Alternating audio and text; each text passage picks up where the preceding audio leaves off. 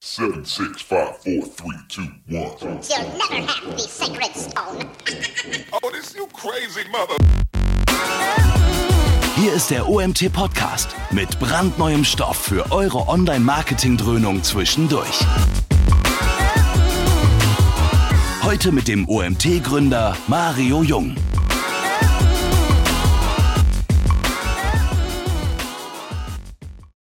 Ich begrüße euch zu einer nächsten Woche Webinare und wir haben heute einen Gast da, der vor zwei Wochen schon mal bei uns war und zwar den Konstantin von Wedel. Konstantin seht ihr gerade nicht. Wir haben Kameraprobleme. Ich kriege meine Kamera nicht zum Laufen, Konstantin auch nicht.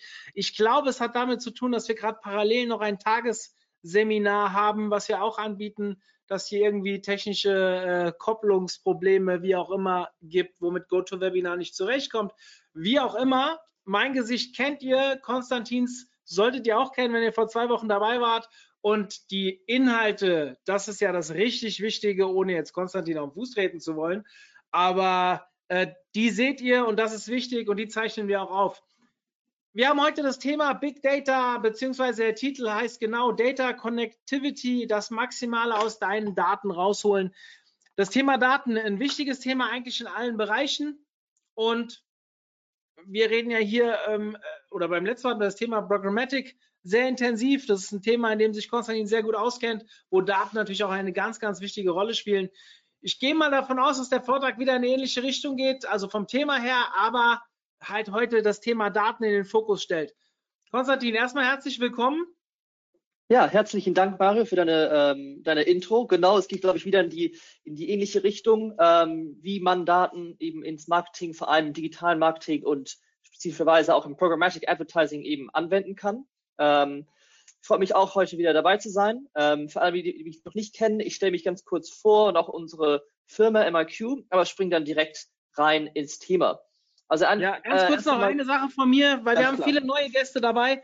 Ähm, wenn ihr Fragen habt, stellt sie über den Chat. Ich werde mich am Ende wieder dazuschalten und dem Konstantin ähm, dann diese Fragen stellen. Also sehr, sehr gerne. Und ich bin bis dahin raus. Konstantin, viel Spaß. Perfekt, vielen Dank. Genau, also alle, alle Fragen in den Chat äh, posten und die gehen wir dann am Ende durch. Äh, die Session ist jetzt für eine Stunde angesetzt, aber wird vermutlich nicht länger als 45 oder 50 Minuten brauchen. Dann haben wir noch genügend Zeit, alle Fragen durchzugehen. Hier seht ihr auch meine Mail, könnt mich auch natürlich jederzeit auch so anpingen, falls es irgendwelche tiefgründigere Fragen geben sollte. Ähm, kurzes Hintergrund zu MIQ. Wir sind ein programmatischer Mediapartner seit circa fünf Jahren im deutschen Markt. Und äh, was machen wir? Wir setzen für unsere Kunden programmatische Kampagnen um. Äh, dabei agieren wir eigentlich ziemlich plattformagnostisch. Wir haben eine eigene äh, Analytics-Plattform und sind, bestehen ähm, in der Hinsicht aus vielen verschiedenen programmatischen Experten. Ich persönlich komme aus dem operativen Trading-Geschäft, bin also äh, im operativen Einkauf von äh, Programmatic Media tätig. Wir haben aber natürlich auch Spezialisten aus den Bereichen Data Analysis und Data Science. Das passt eigentlich ganz gut zum heutigen Thema dann, ähm, Data Connectivity. In meinem Feld, eben wie gesagt, im operativen Kampagnenmanagement, ist man natürlich viel mit Daten umgeben. Äh, ich betreue darüber hinaus auch unsere Supply- und Inventarpartnerschaften im ähm, Dachmarkt und habe viel Kontakt mit verschiedenen Datenpartnern. Man hört ja immer ziemlich viel von ähm, Data Providers, Audience Providers. Gibt es viel im Markt und die Frage ist halt, wie kann man ähm, durch das Silber durchschauen, wie kann man das maximal aus seinen eigenen Daten äh, herausholen als Advertiser. Das ist das heutige Thema. Also, um direkt reinzuspringen, um das Thema letztendlich auch ein bisschen zu entmystifizieren. Hier eine, ein kurzes Zitat von Arthur C. Clarke, von dem äh, britischen Sci-Fi-Autor, der ähm, das Buch äh, und auch natürlich mit dem Film involviert war, 2001 A Space Odyssey. Ähm, letztendlich wollen wir im heutigen Vortrag ein ja, kleines Verständnis für, für Daten schaffen und ähm, letztendlich die Technologie, die dahinter steckt, entmystifizieren. Es muss keine Blackbox sein, es muss nicht un, ähm, äh, ganz unverständlich sein. Und letztendlich wollen wir halt versuchen, ähm, das, was als Magie erscheinen mag, letztendlich diese, dieser Einsatz von Daten im, ähm, im äh, Advertising-Bereich ein bisschen, wie gesagt, zu entmystifizieren. Daher die heutige Agenda kurz äh, als Überblick. Ähm, fünf Punkte, die wir heute durchgehen. Ähm, als erster Punkt einfach nur so für Intro. Manchen wird es wahrscheinlich bekannt sein, vor allem die, die im, im Programmatic äh, und digitalen Marketing äh, viel unterwegs sind. Also ja, kurze Einführung in das Thema Daten, sagen ein 101 in, äh, in Daten. Ähm, dann als zweiter Punkt eine Studie, die wir als MRQ gemacht haben zum Thema Data Connectivity. Warum ist das letztendlich ein Thema, was so im Markt so bedeutend ist und auch im deutschen Markt eine Herausforderung ist für viele Advertiser, für viele Agenturen. Ähm, ich glaube, der dritte und vierte Punkt, das sind wirklich, das ist wirklich das, das wirklich Interessante, weil ähm, einerseits so die Frage der Datenzugriff, was ist, was sind die Datensätze, die ich miteinander verbinden kann? Und dann als vierter Punkt ähm, die Tools und Ressourcen, also letztendlich das Wie, wie verbinde ich diese äh, Datensets ähm, miteinander und wie ja, extrahiere ich den meisten äh, Mehrwert daraus? Ähm, das sind, glaube ich, sehr, sehr wichtige ähm, Bestandteile dieser, äh, dieses Vortrags. Und zu guter Letzt ein, ein Fallbeispiel, um das ein bisschen mehr zu verdeutlichen. Oft ist ein Thema wie, wie, wie Data und auch Data Connectivity recht trocken und auch irgendwie äh, sehr theoretisch. Deswegen äh, gehen wir dann im Fallbeispiel ein bisschen ja, näher darauf ein, wie das eigentlich konkret aussehen könnte. Auch nur, wie gesagt, ein Beispiel ähm, von uns bei MIQ. Man hat natürlich viele Beispiele, die man in der Presse auch, äh, auch so liest. Genau. Also als Einführung in das Thema Daten erst einmal ein kurzer Überblick, ähm, was sind denn eigentlich überhaupt Daten? Und letztendlich, wenn wir ja, vor allem im Marketing über Daten sprechen, sprechen wir hauptsächlich über äh, Konsumentendaten. Das sind die Daten, die ähm, eher von Bedeutung sind. Anders als beispielsweise äh, in, in anderen Bereichen, wie zum Beispiel im Internet of Things. Ähm, da sind natürlich Konsumentendaten weniger wichtig. Aber wir sprechen hier hauptsächlich über die Informationen, die man über ja, bestimmte Verbraucher, bestimmte äh, User oder Gruppen von Usern äh, herausfinden kann, äh, die einem dabei helfen, Entscheidungen zu treffen, um eben diese Verbraucher oder Gruppe von Verbrauchern ähm, am besten anzusprechen. Also letztendlich geht es halt darum, die Daten, ähm, die, die es halt gibt, für uns im Marketingbereich äh, in der Zielgruppenansprache zu verwenden, um eine differenzierte Zielgruppenansprache auch äh, machen zu können. Und wie gesagt, das kann, aber muss auch nicht unbedingt auf äh, individueller Ebene sein. Es ist, ist genauso interessant über ähm, ja, Gruppen äh, von, von Usern, Gruppen von Verbrauchern zu sprechen. Ähm, das ist äh, auf jeden Fall äh, auch, auch etwas, was man in, der, man in der Praxis viel mehr sieht, als dass man jetzt irgendwelchen konkreten Leads ähm, nachgeht anhand von, von Daten. Ähm, und letztendlich unterscheiden wir, grob gesagt, äh, zwischen ja, zwei verschiedenen Arten, äh, wie, ähm, äh, wie Daten gesammelt werden können. Also hier eigentlich zwei Beispiele, die wirklich im, ähm, im digitalen Marketing ähm, ja, sehr wichtig sind sehr präsent. Ähm, das eine ist sozusagen der User Input, also die Daten, die direkt von einem Kunden, von einem User ähm, eingegeben werden. Das erfolgt einerseits zum Beispiel über das, äh, ja, das Ausfüllen eines Formulars oder die Beantwortung einer, einer Umfrage. Also alles, was wirklich ähm, direkt von dem jeweiligen Nutzer eingefüllt wird, das ist äh, sozusagen der erste Punkt. Und das zweite ist das, was man ähm, indirekt kompiliert, was man indirekt sammelt. Ähm, das sind Informationen, Daten über äh, Kunden, die man über, ähm, ja, was wir als Pixel oder Tags nennen, sammelt.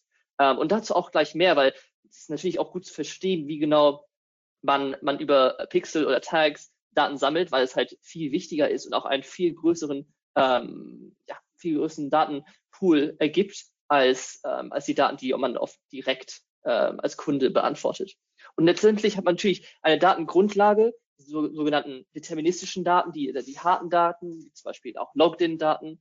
Ähm, und diese kann man auch dann klassischerweise erweitern. Ähm, vielen wird der Begriff Lookalike-Modellierung auch ähm, bekannt sein. Das sind letztendlich sozusagen die, die Modellierung von Daten. Man, man schaut sich letztendlich im Detail Daten an, ähm, um äh, gewisse Rückschlüsse zu ziehen auf die Eigenschaften eines Verbrauchers und ähm, sucht dann letztendlich nach weiteren Nutzern ähm, mit, mit ähnlichen Merkmalen. Aber jetzt erstmal ein kurzer, kurzer Schritt äh, zurück, wirklich in, in die Datenerhebung ähm, und spezifisch wirklich, wie man mit, ähm, mit Tags, mit Pixel ähm, Daten auch sammelt. Das wollte ich einfach nur einmal in Detail durchgehen. Hier so ein kleiner, so ein kleiner Chart, auch mit Beispielscode, wie eben ähm, ein, ein Pixel aussehen kann. Ähm, nur damit man versteht, wo eben, ja, wie eben eine Datenquelle äh, wirklich aus, aussehen kann. Und letztendlich ist es so, man, man als, als Nutzer äh, ist im Internet unterwegs, äh, benutzt seinen, seinen Webbrowser und, und, ähm, und ruft eine Seite auf. Und wenn man eine, eine Seite aufruft, nehmen wir an, eben als, als Beispiel äh, omt.de, wird diese Webpage beim Server angefragt. Und ähm, was der Seitenserver dann letztendlich macht, ist, er schickt den Inhalt der Seite, aber auch das Third-Party-Tracking zurück zum Browser und ähm, der Browser führt ähm, den Code aus und zeigt den Seiteninhalt an den User. Wie das dann geladen wird, kann man natürlich sehr ins Detail gehen, aber letztendlich ist es halt eine Anfrage und zurück kommt halt Seiteninhalt plus alles, was dazugehört. Und dazu gehört auch eben ähm, ein Code, was ausgeführt wird, wie eben äh, hier dieser Beispielcode, den ihr ähm, seht. Und über diesen Code werden die äh, Daten gesammelt. Und der Tracking-Code sagt dem Browser dann auch genau, wo die Daten hinzuschicken sind. Weil die Daten nicht direkt erst einmal im, im äh, Browser gelagert werden, sondern ähm, der Tracking-Code weist dem Browser hin, an welchen Datenerfassungsserver die Daten zu, zu schicken sind. Und im Gegenzug dafür, da kommen wirklich die, die, die viel bekannten, viel besagten, oft tot, äh, totgesagten ähm, Cookies ins Spiel. Im Gegenzug schickt ein Datenerfassungsserver äh, Cookie-Daten, die dann vom Browser gespeichert werden und natürlich die der User gegebenenfalls löschen kann, die aber grob gesagt jetzt nach, äh, mit der jetzigen äh, Datenschutzgrundverordnung höchstens 180 Tage äh, überleben sozusagen. Das ist sozusagen auch die klassische Art, wie man ähm, Daten sammelt und äh, und die, die sozusagen auch im, im Bereich in der Cookie-Welt, in der wir uns eigentlich jetzt noch befinden, ähm, auch, auch wirklich sehr relevant ist. Man muss natürlich auch dazu sagen, Cookies äh, muss, äh, kann man auch unterscheiden und ähm, dazu komme ich auch gleich. Ähm, Cookies sind natürlich auch wichtig für die Wiedererkennung der User, weil man letztendlich mit dem Cookie, der dann ähm, von dem, äh, von dem Browser gesetzt wurde, ähm, kann man natürlich einen, einen User wiedererkennen anhand einer, einer bestimmten ähm, ID. Aber eben beim Setzen dieser Pixel, um eben diesen ganzen Prozess in Gang zu bringen, äh, dieser, dieser Pixel, die man hier ähm, links sieht, was muss man eigentlich beachten? Und es gibt eigentlich, wir wollen hier so zwischen drei, ähm, ja, drei Ebenen äh, unterscheiden.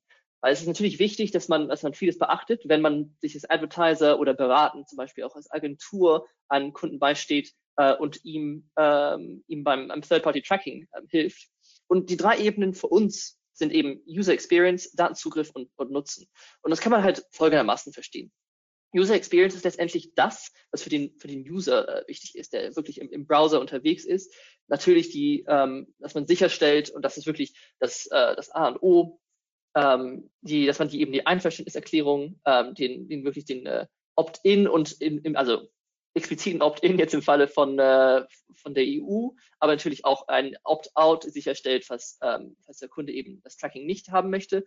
Dass man natürlich auch sicherstellt, dass, ähm, äh, dass die Benutzererfahrung letztendlich nahtlos ist, dass jetzt ein User, der eine Seite aufruft, nicht mit ähm, mit äh, verlängerten Ladezeiten zu rechnen hat, einfach nur weil sehr viel Third-Party-Tracking auf einer Seite ähm, vorhanden ist. Und natürlich ähm, ist es wichtig für die User Experience, beziehungsweise ähm, einerseits um die rechtlichen Bedingungen äh, sicherzustellen, aber andererseits natürlich auch, ähm, weil das äh, für uns alle als auch als äh, als Nutzer äh, wichtig erscheinen sollte, dass die Daten sicher gespeichert werden und auch nur ähm, sehr, also ja, dass man nur einen sehr eingeschränkten Zugriff auf diese Daten haben kann. Und die Frage ist dann, okay, wer, wer hat dann Zugriff auf Daten? Beziehungsweise dann kommen wir ja auch zur zweiten Ebene, den äh, Datenzugriff. Wo ist das, wo, was ist dann in diesem Fall dann, dann wichtig? Ähm, eben bei dem Setzen eines Pixels für, und das ist letztendlich da, wo eben die Agentur beziehungsweise im, im programmatischen Bereich auch der programmatische Partner ähm, wichtig wird, ähm, dass man halt auch sicherstellt, dass die Daten auch nur eben eingeschränkt innerhalb des Unternehmens ähm, einigen, ähm, einigen Mitarbeitern zur Verfügung stehen, aber dass grundsätzlich ein Zugriff ähm, auf die Daten auf Log-Level-Ebene äh, möglich ist. Und was heißt Log-Level-Ebene? Eigentlich heißt das, dass wir letztendlich die Daten sammeln über jede einzelne User-Interaktion auf der Seite, also äh, sein Aufruf, Klick äh, und, und, und auch ebenfalls, wie lange jemand zum Beispiel auf einer Seite ist. Ähm, je mehr Daten man hat, je mehr Datenpunkte man sammelt, desto mehr kann man damit machen. Das ist letztendlich eine, eine der Grundlagen, die wir ähm, auch feststellen. Natürlich sammelt man die, die Daten auf datenschutzkonformer Weise. Das ist in, äh, in, vor allem in der EU, aber natürlich auch in anderen ähm, ja, anderswo in der Welt, man denke jetzt nur an, an CCPA in den USA, äh, genauso wichtig. Ähm, letztendlich geht es halt darum, einen Datenpool aufzubauen, aber den nicht nicht ähm, unbedingt jedes Mal vollständig zu verwenden. Es geht also einerseits um die äh, Möglichkeit, möglichst viele Daten, also auf Local-Level-Ebene, auf einzelner Event-Ebene zu sammeln. Ähm, diese idealerweise aber auch nicht userbezogen. Wie gesagt, wenn, wenn wir über ähm, über einzelne Datenpunkte sprechen, müssen diese auch nicht ähm, userbezogen sein. Ähm, aber es geht halt darum, auch äh, im Sinne der Datensparsamkeit nicht immer alle Daten ähm, dann, äh, dann direkt an, anzuwenden. wie gesagt, der dritte Punkt, der hier steht unter Datenzugriff mit dem äh, ja, Pixel setzen ohne Cookie-Weiche, ist eigentlich mit dem Hintergrund ähm, sagen zu verstehen, dass man äh, möglichst über alle Nutzer, die auf einer Seite sind, ähm, äh, Informationen sammelt. Wie gesagt, wir sprechen hier wieder, wieder immer nur, auch in diesem konkreten Beispiel, über Pixel, die man auf einer äh, Webseite, ob einer Advertiser-Seite zum Beispiel oder einer Publisher-Seite setzt. Es gibt natürlich auch viele andere Datenquellen, auf die wir dann äh, später zu, zu sprechen kommen werden. Aber in diesem Fall geht es halt wirklich darum, wenn wir verstehen möchten, wie sich User auf einer, äh, auf einer Seite verhalten, ist man äh, ja gut aufgestellt, wenn man eben ähm, ohne Cookie-Weiche die Daten, äh, die Pixel, die Pixel setzt. Und natürlich vom, vom Nutzen her, das sind, da kommen halt dann die, die Produktteams ins Spiel, die Data-Teams, die direkt mit den Daten arbeiten. Ähm, da geht es halt darum, innerhalb der Pix, äh, Pixel-Daten den größtmöglichen Mehrwert zu erkennen und auch selektiv eben bestimmte äh, Daten äh, herauszupicken. Aber ich hatte ja vorhin auch äh, kurz darüber gesprochen, was es für verschiedene Datenarten gibt. Äh, auch dies hier, äh, diese Begriffe werden den meisten eben äh, bekannt sein. Letztendlich gibt es die Unterscheidung zwischen First-Party-Daten, die direkt gesammelt werden, also entweder auf einer Publisher-Seite, auf, äh, auf einer Advertiser-Seite. Äh, das sind auch, das sind Daten, wo man wirklich sagen kann, ja, ich sammle sie direkt über meine Pixel, über mein, über mein äh, Tracking, beziehungsweise das sind Daten, die ich als, als Brand über meine, ähm, meine Kunden habe. Dann gibt es natürlich auch Second-Party-Daten. Second-Party-Daten ist immer so ein bisschen das Nebulöse, weil letztendlich sind Second-Party-Daten die First-Party-Daten eines anderen, die direkt gesammelt werden.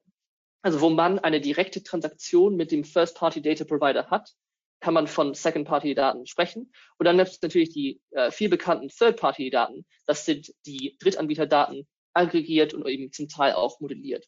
Und man sieht das hier eben auf dieser, ähm, in dieser Grafik. Oft hat man eben, je nachdem, ob man mit First, Second oder Third-Party-Daten ähm, arbeitet, äh, gewisse Kompromisse äh, die, man, die man eben machen muss zwischen Datenqualität und Datenreichweite. Generell sind natürlich First-Party-Daten von der Datenqualität am, hö am höchsten, weil sie eben ähm, äh, oft Hard Data sind, also nicht, nicht modelliert, sind deterministisch. Ähm, aber man hat natürlich auch, vor allem wenn man selber zum Beispiel eine ähm, eine kleine Advertiser hat, hat man zum Beispiel über seine eigenen Nutzer nicht so viele Informationen, weil man nur zum Beispiel 500 Seitenaufrufe pro Tag hat. Deswegen hat man dann eine hohe Datenqualität, aber eine geringe Reichweite. Und je mehr man eben auch auf ähm, auch externe ins Boot holt, beziehungsweise ähm, anfängt, äh, Daten zu aggregieren, desto mehr äh, Reichweite baut man auf, desto mehr Vielfalt von Daten hat man auch.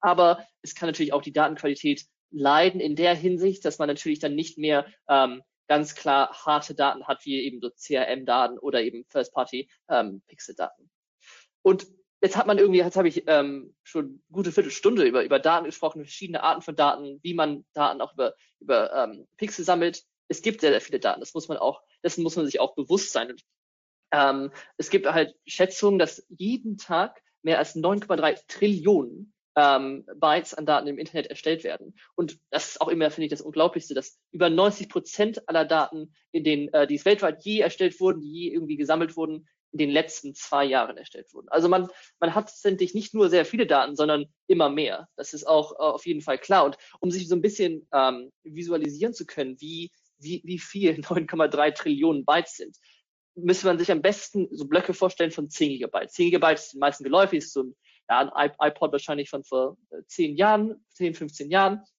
Ähm, in 10 Gigabyte hat man halt, das sind ungefähr 2500 Songs oder 350.000 E-Mails. Und wenn man 10 Gigabyte Datenblöcke äh, sich vor Augen führt, hat man bei 9,3 Trillionen circa 93.000 dieser Blöcke. Und das hat man jeden einzelnen Tag. Also letztendlich, wir haben sehr, sehr viele Daten. Es gibt unglaublich, das muss man sich erstmal vorstellen, 93.000 dieser 10 Gigabyte Blöcke pro Tag ähm, 365 Tage im Jahr. Also es ist ein ziemliches Wirrwarr. Und hier kommt letztendlich auch wirklich Data Connectivity ins Spiel. Und wir als MIQ haben uns gesagt, gut, Data Connectivity ist natürlich auch, hört sich so ein bisschen so wie ein, ähm, so ein fashionable Begriff, hört sich sehr attraktiv an. Ähm, inwiefern ist das wirklich wichtig? Inwiefern ähm, sind auch Daten generell, werden sie als bedeutend angesehen? Und hierfür haben wir eine Studie durchgeführt mit äh, Marketing-Experten in, in verschiedenen Ländern, unter anderem UK, US und, und Kanada. Und wie man auch sehen kann, wirklich Data Science, die Einbindung von Daten, die Analyse von Daten eben zur Gewinnung von Erkenntnissen, zur Verständnis eben funktioniert meine Marketinginitiative, wie kann ich meine Marketinginitiative schlauer gestalten, wird von über 90 Prozent als wichtig oder sehr wichtig äh, betrachtet. Und das ist, wie gesagt, unabhängig von, dem, von den Ländern, die wir jetzt in, in, im Fall dieser Studie ähm, mit einbezogen haben, auch unabhängig von der Berufsbezeichnung, ob jemand ähm, eher im, äh, im, in der Planung unterwegs war oder eher im, äh, im Digital Investment, genauso wie in der Branche. Also ob jemand, äh, egal ob jemand in einem bestimmten Vertical, in, bei einer Agentur, beim Direct-Advertiser ähm, unterwegs war, im Marketing sagen über 90 Prozent wirklich Data Science, Data, äh, Data Analysis ist ähm, wirklich wichtig, beziehungsweise sehr wichtig. Und um das ein bisschen, so ein bisschen genauer in die Daten reinzuschauen, wo, wo sind dann eigentlich genau die, die Pain Points? Ich meine, es, viele sagen, es ist wichtig. Wo, was sind die, die größten Herausforderungen heutzutage für Marken und, und für Agenturen, wenn es darum geht, eben diesen Bereich, den sie selber als sehr wichtig ähm, betrachten, äh, darin weiter zu investieren, weiter auszubauen? Und ähm, ja, die Frage letztendlich gibt es drei Punkte, die, die, die man hervorheben kann.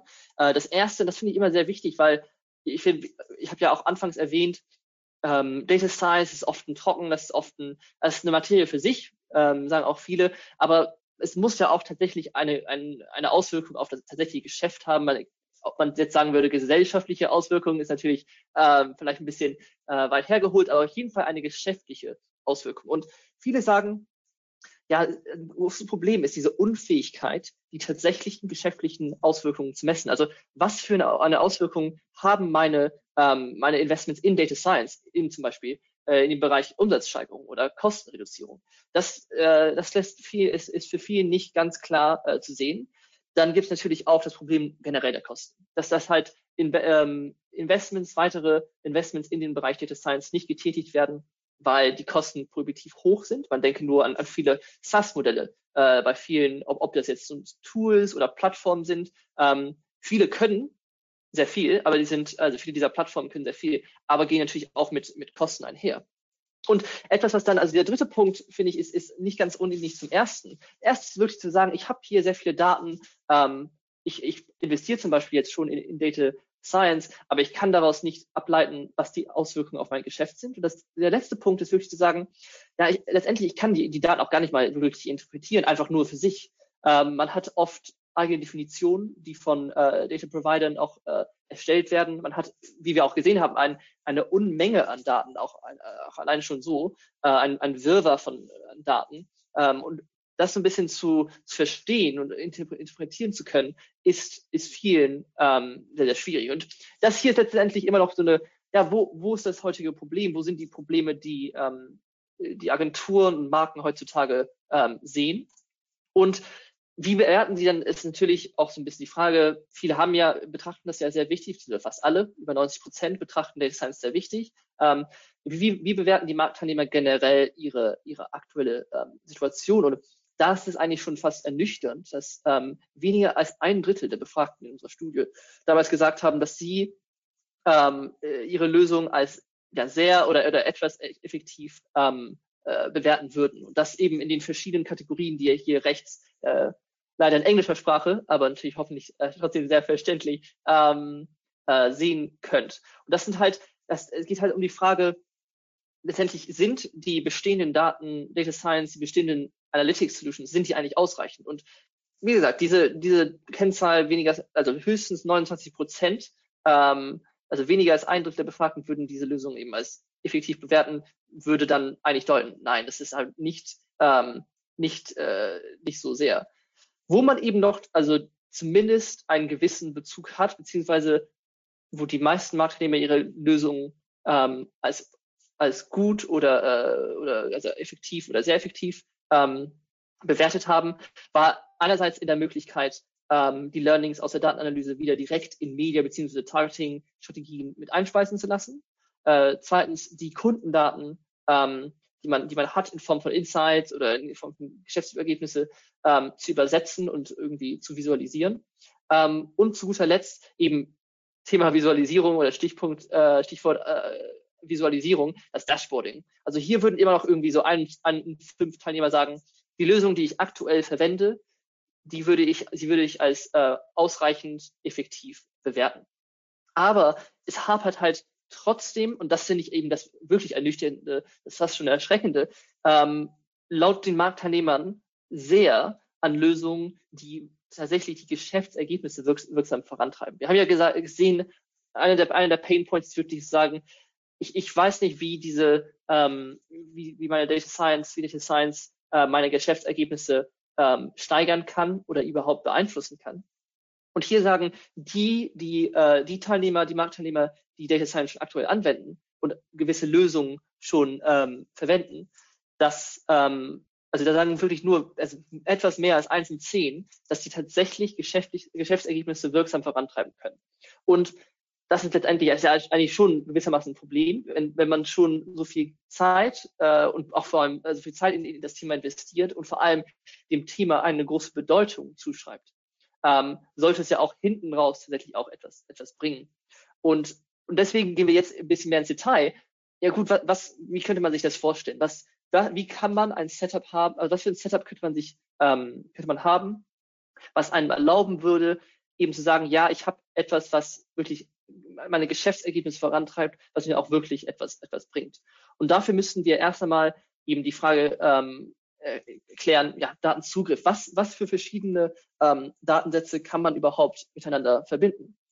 Und hier ist eben beispielhaft so ein bisschen dargelegt, welche, welche Datensätze ähm, man generell kennt, welche Datensätze miteinander verbunden werden kann im Bereich Digital äh, Marketing und wie gesagt auch vor allem äh, im Bereich Programmatic äh, Advertising.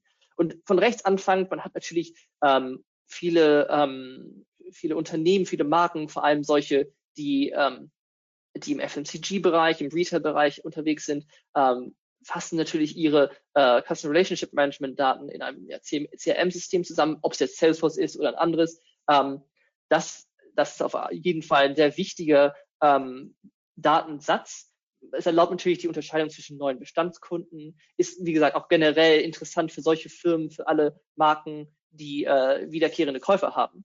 Und wie gesagt, es geht hier auch gar nicht mal darum zu sagen, gut, jeder Datensatz, der hier gezeigt wird, ist für jeden relevant, aber hier sind einfach nur ein paar Beispiele, äh, die man, die einem verdeutlichen können.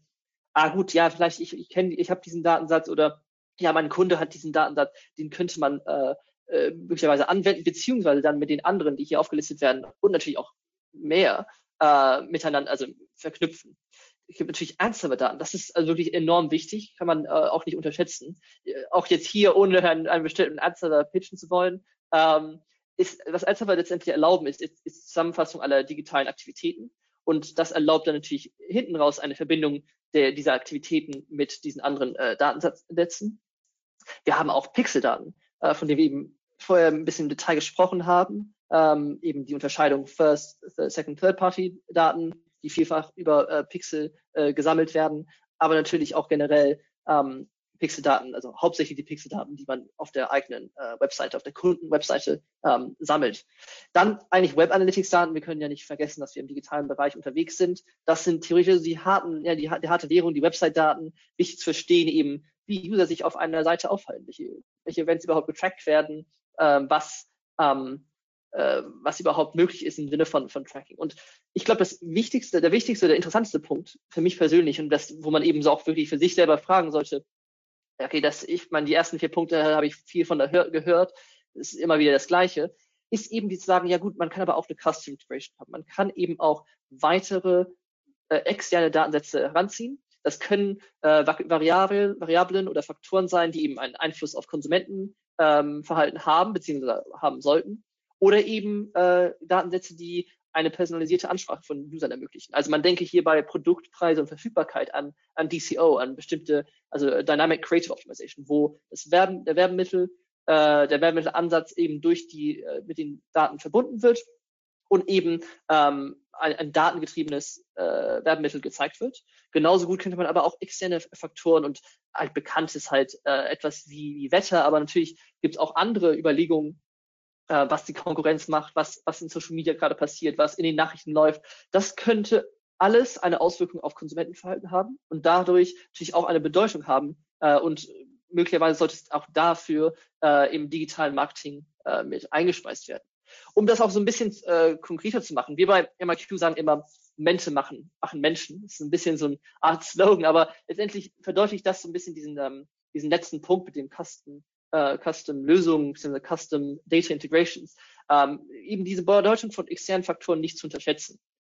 Und wir haben hier so ein Beispiel, also äh, wir haben hier User Tim, der äh, der, deinen Fall, jetzt nehmen wir an, du, du hast eine, äh, eine Bekleidungswebseite und verkaufst darüber ähm, Jacken, Outdoor-Jacken. Das ist äh, sehr beliebt heutzutage, viel wandern zu gehen. Äh, man ist ja gerne an der frischen Luft. Und ähm, was sieht man? Man sieht also jemand, äh, dieser Tim hat deine äh, Bekleidungswebsite besucht. Ähm, er, er war das erste Mal auf der Seite und vier Tage nachdem er das erste Mal die Seite besichtigt hat, kauft er sich auch eine neue Jacke. Und man kennt die, die üblichen Analysen. Man, man weiß zum Beispiel, gut, man schaut sich die Pixeldaten an, das sind die, oder die Website-Daten und, und weiß, Tim durchstöberte ja fünf verschiedene Jackenstile auf der, auf der Webseite, hatte auch Werbemittelkontakt, er hatte auch Kontakt mit Paid Media und, und sah sich ein Video an, in dem äh, diese, diese neue Jackenserie, die er dann später, von der er später eine gekauft hat, äh, vorgestellt wurde. Ähm, man kann natürlich dann auch Rückschlüsse ziehen auf einer Ebene, auf einer aggregierten Ebene zu sagen, ja, wir wissen, User, die, die mehr als drei Produkte durchsuchen, äh, sind fünfmal wahrscheinlicher, äh, also haben eine viel, fünfmal ähm, höhere Kaufpropensität, Kaufwahrscheinlichkeit. Das sind alles Analysen, die man anhand der Website-Daten machen kann. Das, das machen viele, das ist auch sehr sinnvoll, das hat eine hohe Aussagekraft. Aber es gibt auch, auch eben weitere Datensätze. Und es gibt halt diese äußeren Signale, die, wo man auch vielleicht im, im, ja, im ersten Blick nicht denken würde, hm, das hat unbedingt eine Auswirkung auf, auf das Konsumentenverhalten, auf das Kaufverhalten meiner, äh, meiner Kunden. Aber in diesem Fall vielleicht auch schon. Also wir haben hier vielleicht äußere Signale, die sagen, ja, der, gut, der Grund, warum hier eine Outdoorjacke gekauft wurde, Tim ist, ist gerne wandern, aber es, es hat in der Region am Samstag geregnet, in der Tim online war und da hat er sich gedacht, hm, jetzt könnte ich auch wirklich eine neue Jacke gebrauchen. Oder eben, es, man muss ja auch nicht vergessen, man ist häufig oder fast nie alleine auf dem Markt unterwegs. Ähm, es gibt natürlich auch ähm, die Möglichkeit, hier haben wir ein Beispiel, ähm, die Kon der Konkurrent oder die Konkurrenten zusammen haben ihr Marketingbudget innerhalb der aktuellen Situation um ähm, die, die Hälfte gekürzt. Dadurch konnte man mit dem gleichgebliebenen äh, äh, Werbedruck, Werbeeinsatz, ähm, sagen mehr Präsenz zeigen und auch natürlich dann ja mehr ähm, mehr Erinnerungen bleiben bei Tim und sich Tim dazu führen, auch die die Jacke zu kaufen.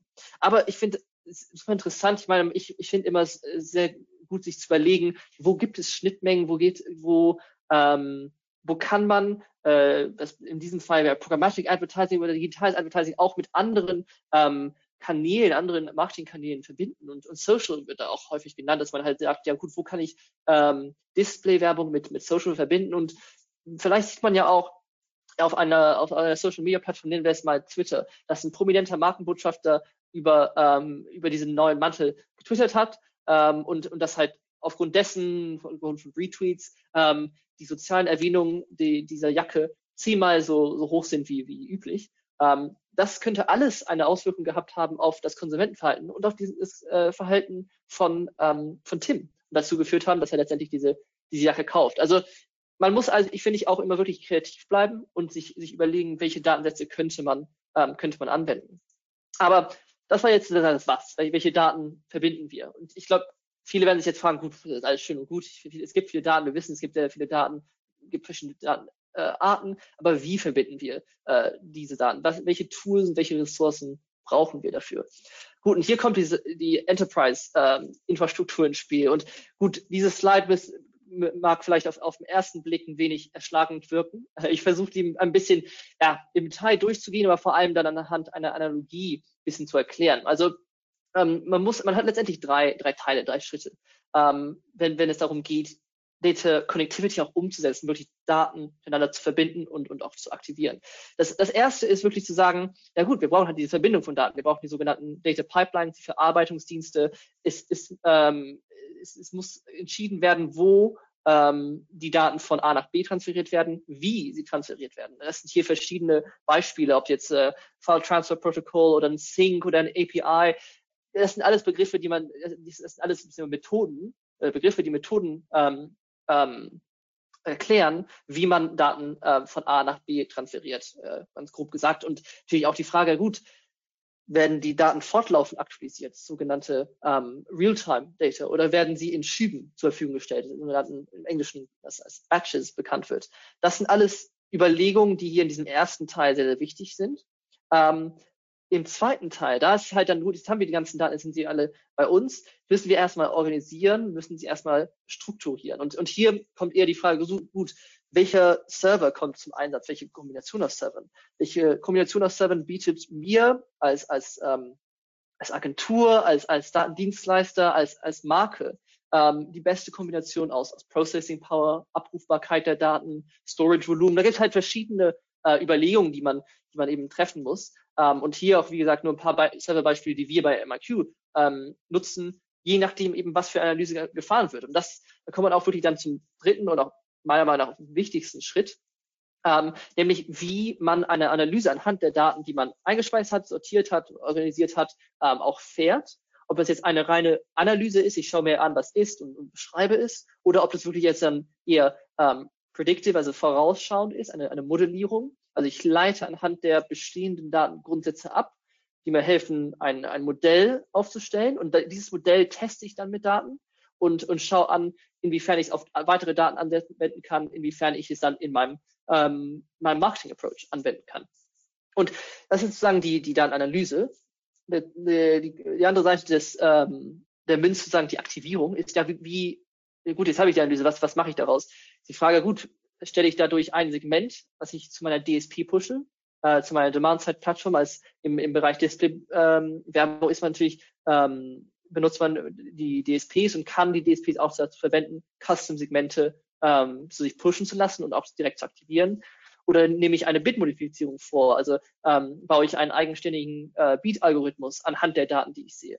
Ja, oder, das ist natürlich auch etwas, das haben wir gesehen, das wird von vielen als recht gut bewertet oder vergleichsweise äh, gut bewertet, ähm, diese, dieses Dashboarding, also dass viele ihre, ihre Dashboarding-Lösungen als, als gut bewerten, ähm, und das ist halt auch eigentlich Teil dieser, dieser Analyse, dieser Aktivierung.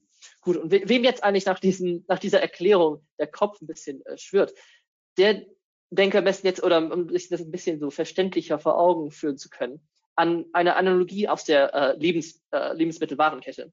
Und letztendlich hat man eben diese, die, drei, die drei Schritte. Und der erste Schritt ist, ähm, wir, haben, wir haben die Bauern, wir haben äh, die verschiedenen Lebensmittelhersteller und diese müssen ihr Essen zu den Warenhäusern bringen. Es, muss sichergestellt werden, dass das Essen, was zu den Warenhäusern gebracht wird, nicht schon verdorben ist. Da spielt Supply Chain Management eine Rolle. Ähm, das ist, das ist wie die Daten. Die Daten müssen auch zu den Warenhäusern gebracht werden, zu den, zu den Servern.